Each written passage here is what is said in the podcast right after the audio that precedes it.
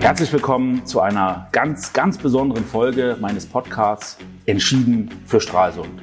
Ganz besonders deshalb, weil wir heute unsere Bundestagsabgeordnete und Bundeskanzlerin bei uns zu Gast haben.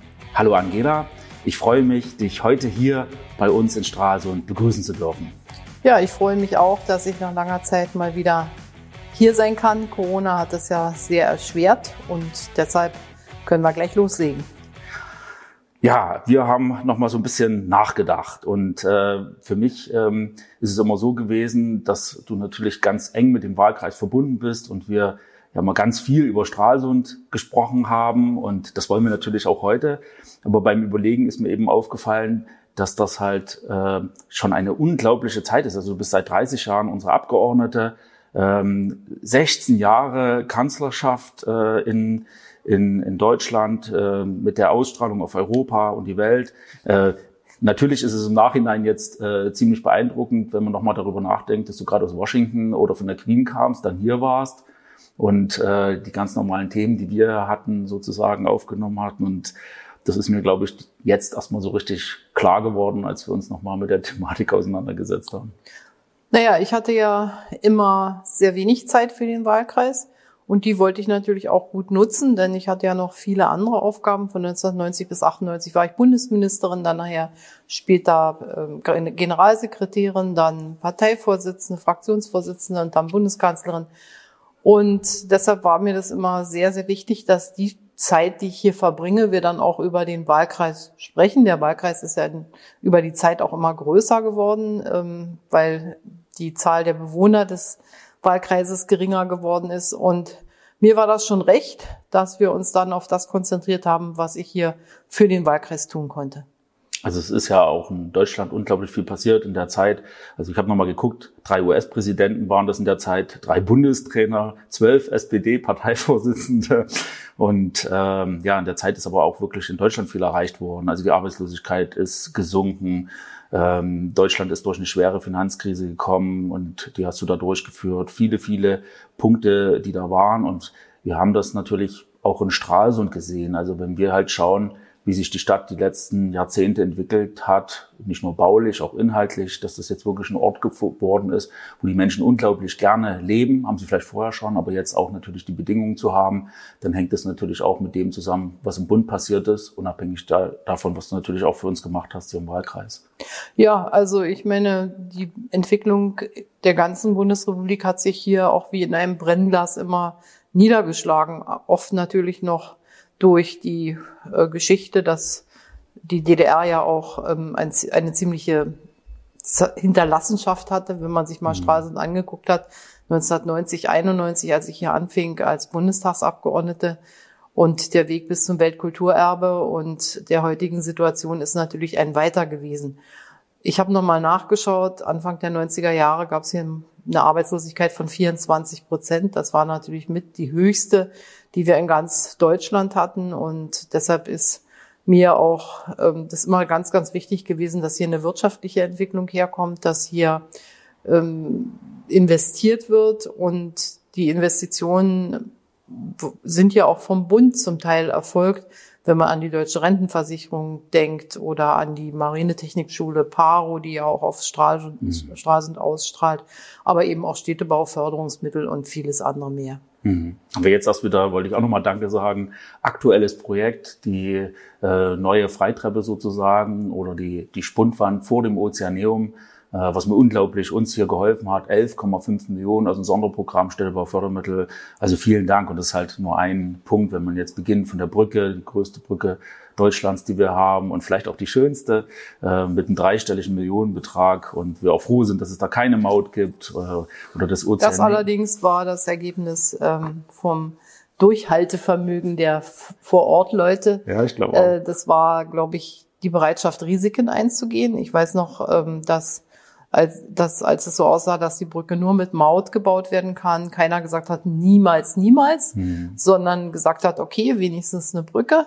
Und äh, damals Harald Dastowka, aber auch der Landrat Molkentin, die haben ja dafür gekämpft, zusammen mit der A20.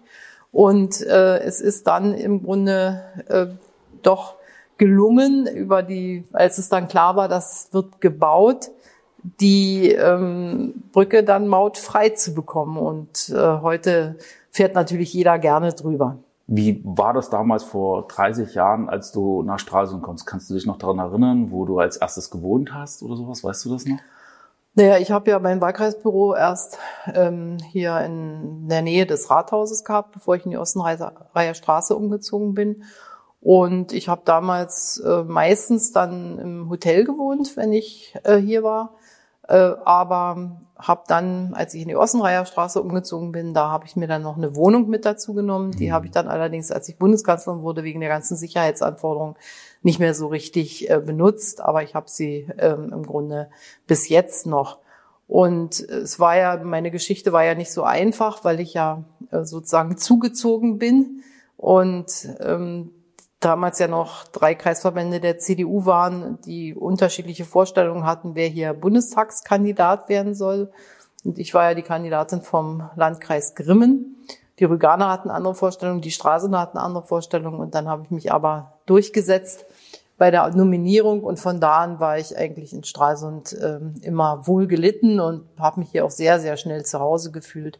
Und das war und ist meine politische Heimat und das hat mir auch sehr viel Bodenständigkeit ähm, gegeben, die ich immer behalten konnte, weil eins zeichnet die Menschen hier aus, wenn man miteinander spricht und vertraulich spricht, dann steht es den nächsten Tag nicht in der Zeitung. Mhm. Und das war unglaublich wichtig für mich, dass ich ungeschminkt die Eindrücke von euch bekommen habe, aber eben es auch nicht dann in der Zeitung stand.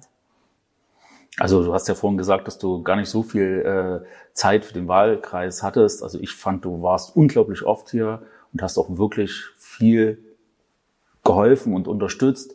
Ähm, also dafür wollte ich auch nochmal vielen Dank sagen. Klar, also mir war bei den Besuchen im Wahlkreis immer wichtig ähm, zu erleben, dass hier unglaublicher Wille da ist von den Politikern vor Ort, was zu bewegen, ähm, Anschluss zu kriegen, eine wunderschöne Stadt hier draus zu machen oder eben auch in den ländlichen Regionen, die Heimat also wieder sozusagen zu gestalten. Und das geht natürlich nur, wenn man eine vernünftige finanzielle Ausstattung hat. Und das hat dann natürlich durch die vielen Gespräche dazu beigetragen, dass wir auf der Bundesebene dann eben auch einige Entscheidungen getroffen haben.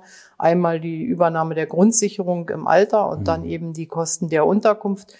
Und wir haben ja in Deutschland ein System, bei dem man aufpassen muss, dass die Reichen nicht immer reicher werden und die Armen nicht immer ärmer im Blick auf die Kommunalfinanzen, weil unter Länderfinanzen, weil vieles nach dem Königsteiner Schlüssel aufgeteilt wird, also nach der Einwohnerzahl. Mhm. Und wenn wir jetzt zum Beispiel dann Mehrwertsteuerpunkte an ein Land geben, was das Land dann vielleicht wieder weiterreicht an die Kommunen, dann sind die mit den hohen Mehrwertsteuereinnahmen immer bevorzugt und die mit den geringen Mehrwertsteuereinnahmen kriegen natürlich anteilmäßig weniger. Also wird der Unterschied nie aufgeholt. Und Grundsicherung und Kosten der Unterkunft. Das sind zwei Finanzmöglichkeiten.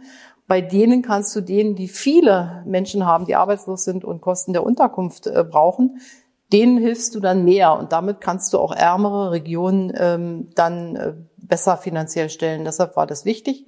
Und die Gespräche im Wahlkreis haben mit Sicherheit äh, dazu beigetragen, weil äh, ich weiß, dass das Leben der Menschen in, vor Ort stattfindet. Und ich habe immer gesagt, meine Hochachtung vor Oberbürgermeistern, vor Landräten, vor Abgeordneten von Bürgerschaften und Kreistagen ist unglaublich hoch, weil ähm, sie ja nie an, äh, sie sind immer am gleichen Ort. Ich bin heute in Stralsund im Wahlkreis, dann bin ich wieder 14 Tage irgendwo in der Welt und dann komme ich mal wieder.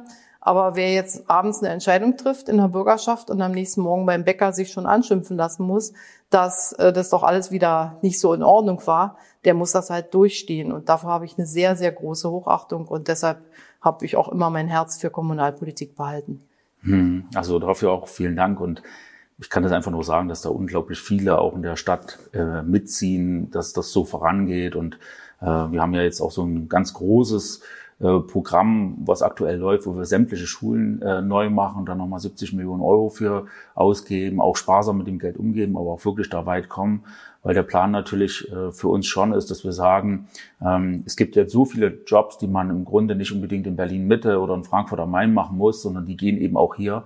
Und dann sagen wir halt zu der schönen Landschaft, zu der schönen Natur, zu dem Welterbe, wollen wir halt die Bedingungen auch so haben, dass man hier toll zur Schule gehen kann und dass da die Bedingungen perfekt sind, dass die digitalen Grundlagen alle 100 Prozent da sind, schnelles Netz da ist. Und wenn das alles so ist, ähm, denken wir halt, dass ähm, in der Zukunft äh, Entwicklung auch wieder in den Mittelstädten und gerade natürlich in der schönsten äh, in Stralsund äh, stattfinden kann. Das ist zumindest der Plan, auf dem wir versuchen hinzuarbeiten. Ja, und ich glaube, das ist auch ein ganz realistischer Plan. Wir haben jetzt ja in der Corona-Pandemie gesehen, dass die ländlichen Regionen doch ähm, gerade auch Mittelstädte sehr attraktiv sind für die Menschen.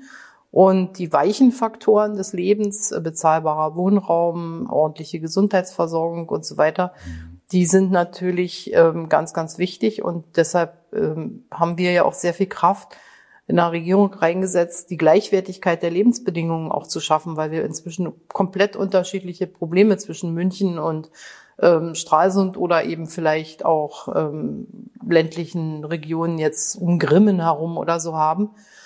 Und da gehört Verkehrsinfrastruktur, Gesundheitsvorsorge, das gehört dazu. Und darum hat sich Stralsund ja immer bemüht, sozusagen als Mittelzentrum da auch wirklich eine gute, ähm, gutes Angebot zu machen. Und deshalb sind die ganzen trüben äh, demografischen Aussagen, äh, die stimmen ja so nicht mehr, weil sich die Zeit doch auch zugunsten bestimmter Regionen entwickelt. Und wer landschaftlich so gesegnet ist wie hier die Region, der hat schon gute Chancen auch ähm, junge Menschen anzuziehen, glaube ich. Also das machen wir natürlich auch. Wir passen vor allem auch auf, dass Lebensraum und Wohnraum vor allen Dingen weiter günstig bleibt. Wir haben ja A, durch die Genossenschaften, die wir hier fort haben, die gibt es an vielen Stellen, aber wir haben auch eine eigene Wohnungsbaugesellschaft mit 10.000 Wohnungen, wo wir natürlich auch ein bisschen steuern kann.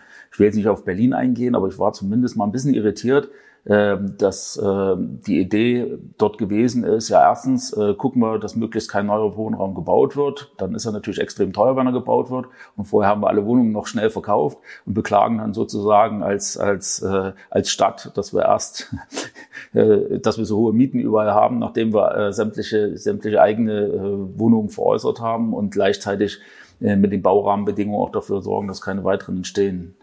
Vielleicht sollten wir da nicht weiter drüber reden, aber es hat mich trotzdem Nein, gesetzt. aber ich meine, deshalb äh, gibt es ja auch unterschiedliche politische Parteien und die, der wir angehören, die setzen ja immer darauf, dass man erstmal versucht, äh, Leute zu finden, die Wohnungen auch bauen, die investieren, ihr Geld da rein investieren.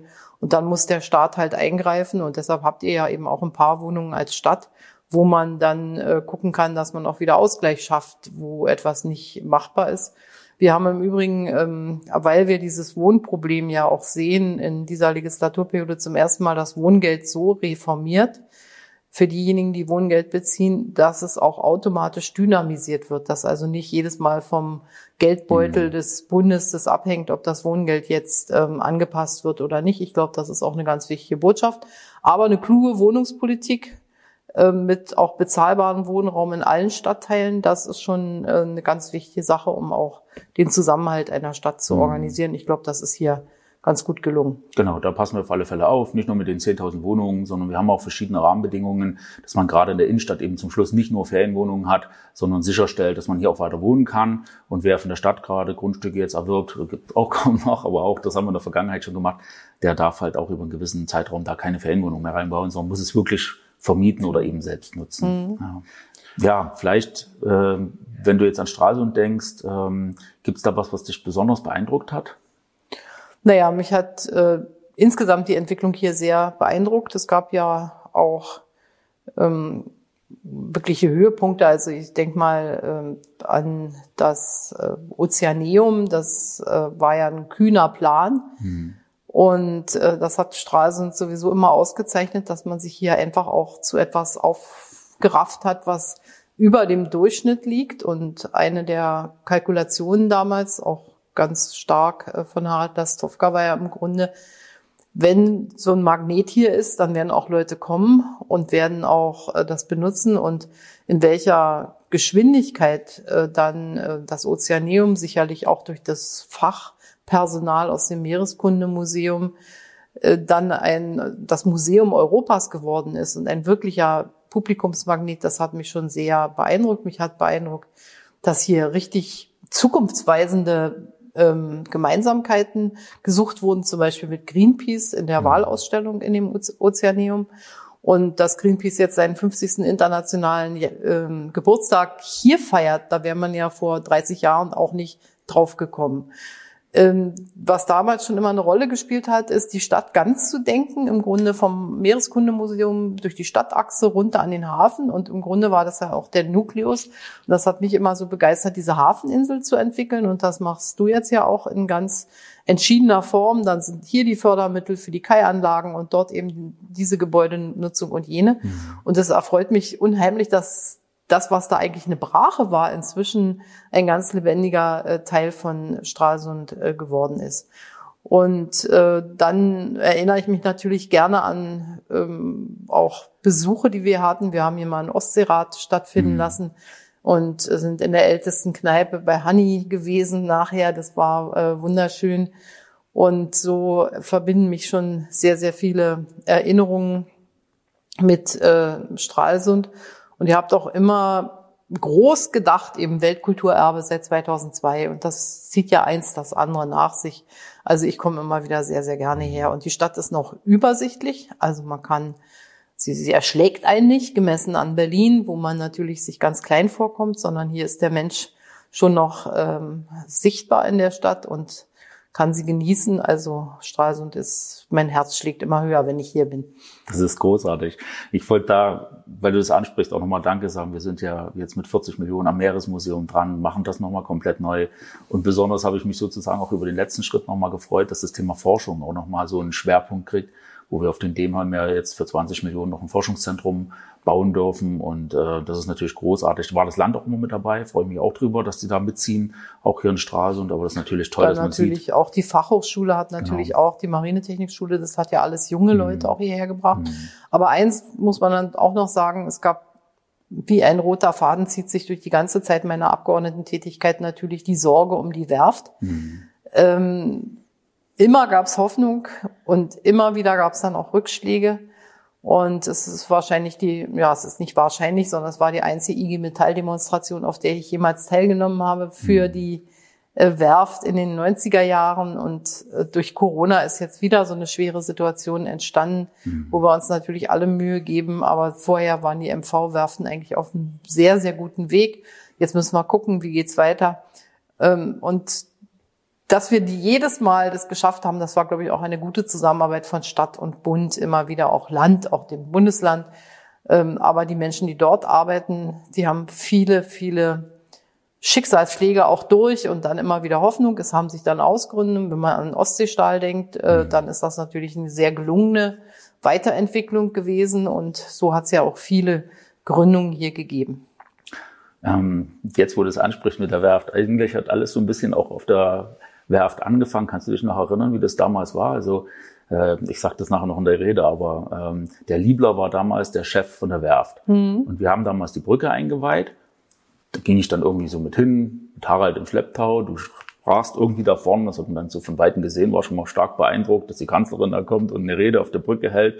Und hinter mir waren gefühlt noch 100.000 Leute. Das war unglaublich viel los. Und danach gab es einen Termin auf der Werft. Äh, also spannend war halt, dass Liebler dann zu mir sagte, ja, Herr Bardro, also jetzt, das ist schon so ein Moment, ne? Da brechen so die meisten so schon zusammen. Da müssen Sie jetzt schon ganz schön aufpassen. Und dann habe ich so gedacht, was, was meint er denn? Also er meinte jetzt nicht, dass an der Brücke nochmal irgendwas ist, sondern dass wir uns da kennenlernen. Ach so. Und ich weiß nicht, ob du das noch weißt. Ähm, ich kam dann in den Aufzug rein, da warst du dann irgendwie schon, dann fuhr der und dann und dann sagtest du zu mir, ah, Sie sind jetzt der äh, Kandidat für äh, als zum Oberbürgermeister. Und äh, ich sagte dann, ja, vielleicht auch ein bisschen verunsichert. Und dann blieb der Aufzug stecken. Weißt du das noch? Das habe ich jetzt, hätte ich jetzt nicht mehr gewusst. und, dann, nee. und dann war der Sicherheitsdienst, der wurde so leicht nervös. Harald pallerte da an die Tür mit, mit, der, mit der Faust und du so, Harald, ich weiß das noch, das war... Es muss aber gut ausgegangen sein, sonst hätte es sich... Das hat auch nicht lange gedauert. Drei Minuten später ja, war es wieder alles. Fuhr, fuhr das sozusagen weiter, aber das war so die erste, die erste Begegnung. Wir haben ja äh, bei dem Podcast immer die Möglichkeit, dass man vorher sozusagen bei Instagram Fragen stellt. Das waren diesmal deutlich mehr als sonst. Und wir haben ein paar rausgesucht. Ähm, ich würde mit der, mit der, mit der etwas lustigen vielleicht am Anfang sogar mal starten. Die erste Frage ist, werden Sie weiterhin Patin von Alexandra sein? Also Alexandra ja, hoffe, ist ja die Pinguindame. Die wir ich haben. hoffe, dass das Ozeaneum mir das erlaubt und mir die Patenschaft nicht wegnimmt. Die war eigentlich zeitlich unbefristet. Das kann ich mir und, vorstellen. Äh, ich würde gerne äh, Patin von Alexandra bleiben, ja. Dann gibt's eine Frage, da hast du schon ganz viel zu gesagt, aber was verbinden Sie mit Stralsund? Ja, mit Stralsund verbinde ich einfach dieses ähm, Gefühl, du bist in einer wunderschönen Hansestadt und äh, es ist sozusagen kurz bevor du dann ans Meer kommst. Und ich hatte ja auch das Privileg, ähm, sehr häufig mit dem Hubschrauber hierher zu kommen. Und der Blick einfach auf diese ähm, Stadt, die in ihren Grundkonturen ja erhalten geblieben ist, ist äh, wunder wunderschön. Und äh, ich habe ja dann auch über die Zeit nachverfolgen können, wie Kirche für Kirche restauriert wurde und wie man wirklich die Brücke zur Entstehung von Stralsund im viele Jahrhunderte zurück einfach nachverfolgen kann. Und was mich, was ich mit Stralsund verbinde, ist immer Heimatgefühl und Ausstrahlen in die Welt, weil es eben eine Hansestadt war, wenn man jetzt an den Altären für die verschiedenen Fahrer ins Baltikum und so sieht, äh, wie diese Verbindung zur Welt hier immer war. Das hat die Stadt auch ausgezeichnet und deshalb war ich immer sehr stolz, dass sie Teil meines Wahlkreises ist. Ja, toll.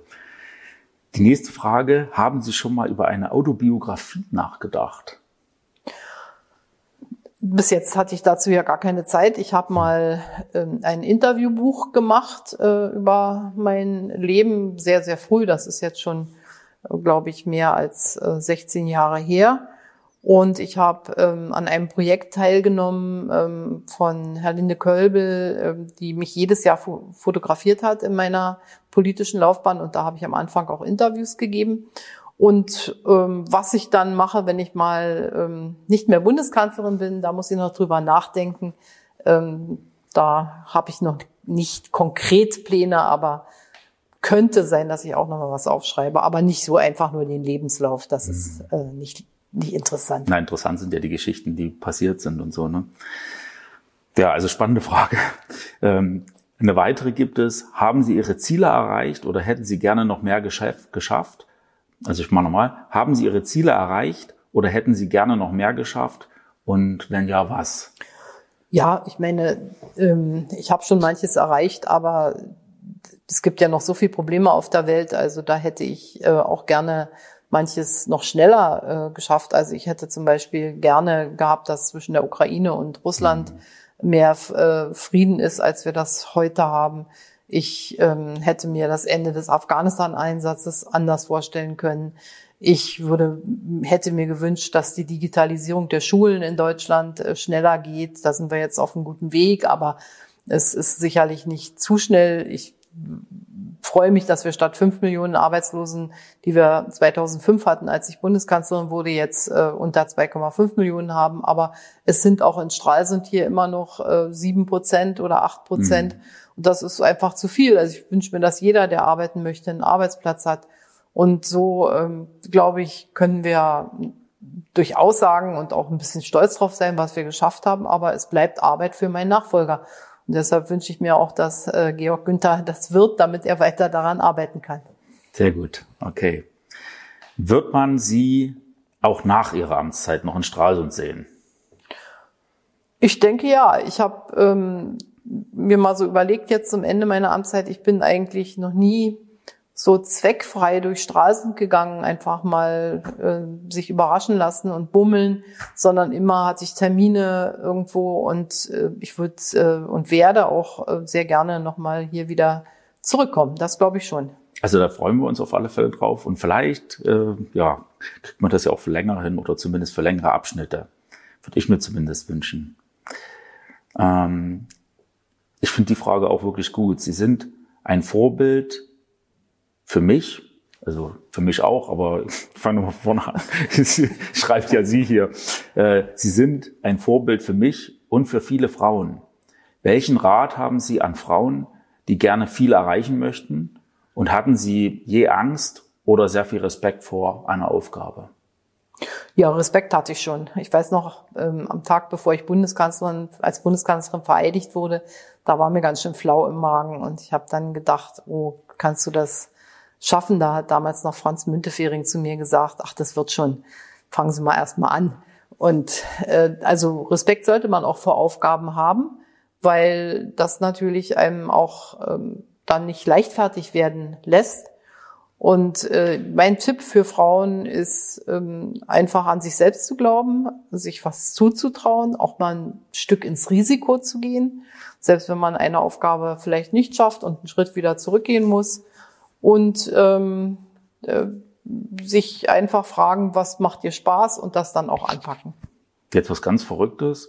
Gibt es Dinge, die Sie in den letzten Jahren verlernt haben, weil Sie sie nicht mehr gebraucht haben? Ja, ganz klar Autofahren zum Beispiel. Ich fahre ja ähm, nicht selbst Auto und werde immer gefahren. Ähm, und ich bin jetzt viele Jahre nicht mehr selber Auto gefahren. Einmal, weil ich einen Dienstwagen habe, aber auch, weil wenn ich mal in einen Unfall verwickelt wäre, selbst wenn ich nicht Schuld habe, das gäbe eine solche öffentliche Diskussion, die wollte ich mir nicht äh, mhm. zumuten. Und da stellt sich jetzt schon die Frage, wenn ich nicht mehr Bundeskanzlerin bin, wie sich das äh, weiterentwickelt. Und das habe ich schon ähm, ziemlich verlernt, ja. Okay, ich hatte jetzt eher so an Relativitätstheorie aus der Physik gedacht. Aber Autofahren hinzu ist natürlich. Kommt, hinzu kommt natürlich, dass ich alles, was ich als Naturwissenschaftlerin gemacht habe, mhm. verlernt habe. Die Wissenschaften entwickeln sich sehr, sehr schnell. Mhm. Und ähm, ja, alles andere habe ich versucht, ähm, mich doch selbstständig weiter äh, zu betätigen, also einkaufen zu gehen und mir nicht zu viele, sagen wir mal, Dinge abnehmen zu lassen, damit ich da noch einigermaßen handlungsfähig bin, wenn ich mal nicht mehr Politikerin bin. Hm. Ein Punkt, da steht jetzt hier, keine Frage. Und ich glaube, das denken ganz viele. Aber ein großes Dankeschön. Ich werde Sie vermissen. Ich werde die Politik vielleicht auch vermissen. Und trotzdem ist es jetzt an der Zeit aufzuhören. Ich, es waren ja wirklich drei Jahrzehnte mhm. eines, ähm, und ich, mir ist jetzt so aufgefallen, ich bin eigentlich nicht nur in Stralsund nicht zweckfrei gewesen, sondern ich war in weiten Teilen der Bundesrepublik ja, gerade der alten Bundesrepublik, noch nie so als Privatperson. Und da gibt's noch viel nachzuholen. Ich hoffe, dass das leicht geht. Mit Vergehen der Zeit sozusagen bestimmt immer einfacher, aber so am Anfang wird das bestimmt auch total schwierig sein. Schauen wir mal. Schauen wir mal. Ja, gibt es vielleicht äh, eine Sache, die du den Stralsund gerne mit auf den Weg geben willst für die nächste Zeit? Erstmal möchte ich Ihnen auf den Weg geben, dass Sie sich ähm, für einen guten Nachfolger entscheiden, denn meine Arbeit muss ja fortgesetzt werden. Und das ist eben auch ähm, aus meiner Sicht durchaus Georg Günther. Zweitens äh, möchte ich, dass die Stralsunderinnen und Stralsunder bei allem, was sie vielleicht auch noch zu bemängeln haben, einfach wissen, dass sie in einer tollen Stadt leben und dass sie selbstbewusst sind. Ich ähm, habe natürlich auch immer an Stralsund geschätzt, dass es gute Stadtoberhäupter hatte und Alexander Badrow hat sich ja mit viel Werbe und auch ganz unkonventionellen Mitteln manchmal immer wieder in Erinnerung gebracht. Ja. Und äh, so einen starken Stadtvater und Oberbürgermeister, den braucht man heutzutage auch, denn es gibt ja viele Begehrlichkeiten in ganz Deutschland und da weiß ich, dass Alexander sich durchsetzen kann, dass er sich Gehör verschaffen kann und dass das der Stadt Stralsund auch wirklich gut tut. Und ähm, das geht ja vielleicht im Alltag manchmal so ein bisschen verloren, wenn man aber jetzt von außen kommt und immer wieder auch andere Dinge gesehen hat, nicht nur in Deutschland, sondern auch auf der Welt, dann kann man hier schon sehr stolz sein auf das, was gelungen ist. Trotzdem müssen wir uns anstrengen denn die Welt schläft nicht. Und es ist ja auch gerade dadurch, dass du so viel Kontakte auch Richtung China zum Beispiel geknüpft hast, wisst ihr ja auch, was woanders stattfindet mhm. und wie schnell woanders auch äh, geforscht wird, gebaut wird. Und deshalb unser Wohlstand hängt davon ab, dass wir auch Neues erfinden und dass wir immer zu den Besten auf der Welt gehören. Und das sollten die Stralsunder auch nicht vergessen. Und da haben sie eine lange Tradition. Die Hansestädte waren ja auch vorne dran und konnten nur deshalb Handel und Wandel betreiben. Gut, wir sind auf alle Fälle weiter fleißig und machen aus der Stadt was. Vielen Dank, Angela, dass du heute hier warst, vor allem in meinem Podcast dabei warst. Gerne. Und den Zuhörerinnen und Zuhörern sage ich vielen Dank. Seid dabei, wenn es das nächste Mal heißt, entschieden für Stralsund. Herr Präsident, ich nehme die Wahl an und bedanke mich für das Vertrauen. Scheitert der Euro, dann scheitert Europa. Wir haben so vieles geschafft, wir schaffen das. Und es ist nicht egal, wer dieses Land regiert. Ich glaube, Städten wie Stralsund gehört die Zukunft. Es war mir eine große Freude. Es war mir eine Ehre.